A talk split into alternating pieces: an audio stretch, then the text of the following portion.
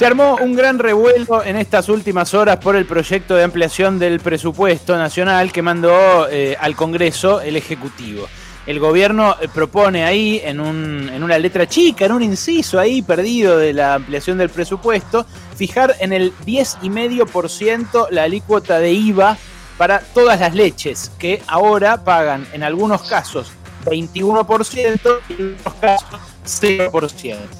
Y ahí fue rauda la prensa opositora a titular que esto era un impuestazo eh, y la prensa oficialista a decir que en realidad bajan los impuestos, como dice el gobierno. Y otra vez eh, los medios, en un contexto como este, en un contexto como este de pandemia, de guerra, aportan lo suyo enchotecer el debate. Como ya hemos dicho varias veces aquí en este humilde envío, enchotecer el debate es eso, es ponernos a discutir cosas que no son, eh, cambiar el eje de la cuestión eh, cuando eh, en estos debates, en los debates sobre impuestos, se juega buena parte del bienestar que pueda tener la población o no de acá en adelante, en la llamada nueva normalidad. esto, ¿sabes a qué me hizo acordar mucho? Al, libro de Orwell, a 1984, eh, que en un momento el Ministerio de la Verdad salía y ponía un titular que era subimos las raciones de 30 a 20. Bueno, fue así, fue como, algunos decían baja el impuesto de 21 a 10 y medio, otros decían sube el impuesto de 0 a 10 y medio, otros decían sube de 21 a 0, o sea, cualquier cosa, cualquier cosa en todos los lugares hasta que lograron confundir a todo el mundo. La historia es así. Hasta agosto del año pasado, todas las leches pagaban el 21% de IVA menos, menos la leche en sachet o en polvo UAT, que es sin aditivos. Es como la leche base, digamos. Eh, se estableció hace mucho tiempo eh, la eh, tasa cero de IVA para esa leche para garantizar el acceso a los más necesitados de esa, aunque sea la elemental. Bueno, ¿qué pasó en agosto? Cinco días después de las PASO, algunos ya se lo olvidaron porque pasaron un montón de cosas desde ese momento. Pero el viernes después de la paliza que se comió en Las Paso el gobierno de Cambiemos el año pasado, ordenó bajar a cero el IVA de toda la canasta básica. Toda la canasta básica le pusieron IVA cero hasta el 31 de diciembre. Una especie de eh, decisión eh, de de gestión punk, como no future, ¿viste? Como no hay futuro, listo, iba a cero, no, importa. Las provincias no van a recibir más recaudación por coparticipación, yo me quedo sin recaudar el IVA, eh, pero eh, hago una para tratar de algún voto antes de las elecciones definitivas, eh, porque total, si, si nada, ya se veían de salida, si, si andaba bien, andaba bien, y si no, andaba mal. Bueno, la verdad es que eh, nosotros eh, acá lo que encontramos es eh, que el precio no bajó, casi no bajó en ese momento, porque se había disparado el dólar justamente en esas pasos, y el gobierno terminó sacrificando casi 10 mil millones de pesos, porque como te decía, si le salía, le salía, y si no, bueno, se veía de salida y para el que sigue, como siempre suele ocurrir en los cambios de gobierno. Esto fue cinco días después de las pasos.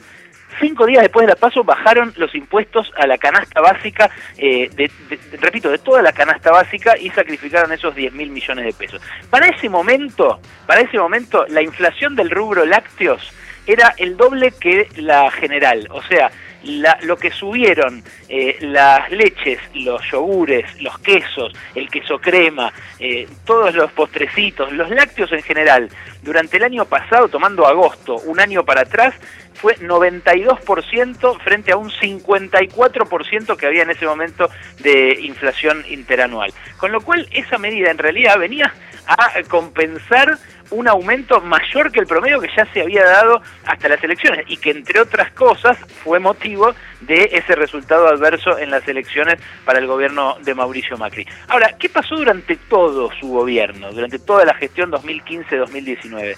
El consumo de leche se desplomó casi 20% durante la gestión de Cambiemos, que es un montón. En general la leche no cae en su consumo. A veces sube 1%, cae 2%, sube 3, baja 2, nunca cambia 20% en cuatro años. ¿Y por qué es eso? Bueno, porque uno eh, tiende a pensar que la leche es un consumo inelástico, como dicen los economistas. Es decir, eh, como lo necesitan los pibes, uno no va a ajustar en leche ¿Por qué? Y bueno, porque le quiere dar la leche a sus hijos. En cantidades, en cantidades, la, el consumo de leche durante el macrismo cayó 35 litros por habitante por año en promedio. Cayó de 217 litros a 182 de leche equivalente un montón. Eh, terminó cayendo al menor nivel en eh, desde 2003, o sea, al menor nivel en casi 20 años. En 2003 era 179 litros. Incluso quedó abajo el consumo actual de leche, es menor que el de la época de la crisis 2001-2002. En 2001 era 222 litros por año por habitante en promedio eh, y en 2002 era 195 litros por año por habitante. Ahora, te repito, estamos en 182. Y cayó durante todos los años del macrismo. Así que me parece que la discusión hay que ponerla en una perspectiva. Eh, ¿Está mal que la leche pague un IVA tan alto como el que paga, eh, un 21%? Sí, está mal. Hay que bajar los impuestos indirectos como el IVA, como ingresos brutos, como el impuesto al cheque, y subir los impuestos eh, directos como ganancias, bienes personales, o incluso hacer uno nuevo para las grandes fortunas. Sí, hay que hacer eso. Pero que no nos lo vengan a decir los que le sacaron la taza de leche de la boca a los pibes, loco que no nos lo vengan a decir ellos.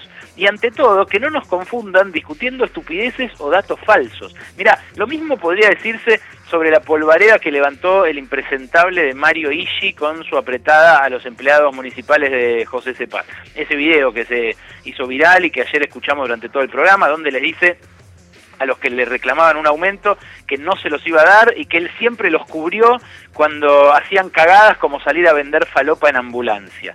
Es un escándalo tremendo que Ishi haya dicho eso y es un escándalo también que lo hayan salido a bancar del gobierno de la provincia, tanto Berni como el jefe de gabinete Carlos Bianco. Pero eso lo podemos decir nosotros o lo puede decir cualquier otro oyente. Los que no lo pueden decir son Laura Alonso o Fernando Iglesias o ningún otro dirigente del macrismo. ¿Sabes por qué? Porque el macrismo llevó eh, como candidato al intendente de Paraná a la reelección cuando estaba procesado y a un paso del juicio que finalmente lo condenó a seis años de prisión por narcotráfico. Me refiero a Pedro Barisco.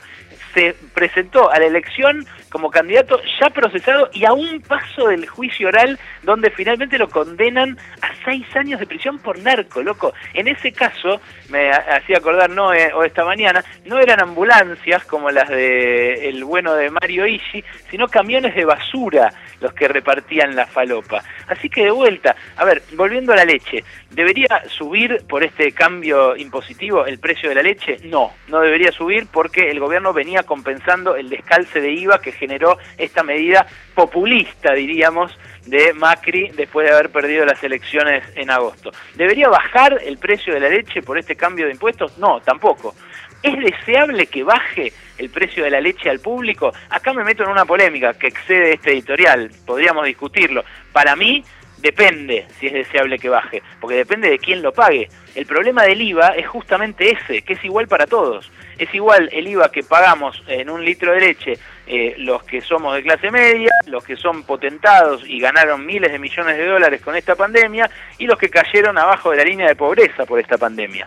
Los 3 millones de personas que están recibiendo asistencia alimentaria del Estado van y compran la leche, si la compran con plata, al mismo precio que eh, Jorge Brito o que Alejandro Bulgeroni. Eso es lo que está mal, eh, que la recaudación se base en un impuesto indirecto, que es injusto porque se le cobra por igual a todas las personas. Pero eso, ¿sabes qué? Son debates que podemos dar acá sin chicanas y siendo honestos intelectualmente. Son debates para gente de buena leche.